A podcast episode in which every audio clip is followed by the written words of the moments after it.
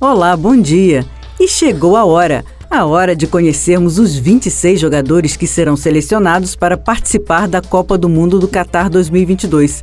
A expectativa é muito grande para saber quem o técnico Tite irá escolher para representar a seleção a partir de 24 de novembro, quando o Brasil estreia no Mundial contra a Sérvia, às 4 da tarde, horário de Brasília. Já anota a data para não esquecer. Antes de anunciar os 26 jogadores oficiais da seleção brasileira, Tite entregou uma lista com 55 opções à FIFA, mas o nome dos pré-convocados não foram divulgados pela Confederação Brasileira de Futebol. Após o anúncio dos jogadores da seleção brasileira, o cronograma será o seguinte: dia 14 de novembro tem a apresentação dos jogadores no CT da Juventus em Turim, na Itália.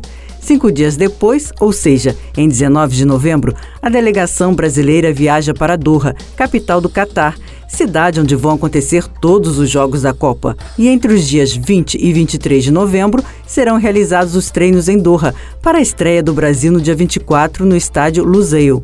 Ao todo, os jogadores da seleção terão 10 dias para treinarem e encontrarem o melhor entrosamento em campo. Então não percam hoje, à uma da tarde, a convocação da seleção brasileira para o Mundial. E logo mais às quatro e meia, Pedro Paulo repercute a lista com os 26 jogadores selecionados para o Mundial. É o Radar Antena 1 Rio, na Copa.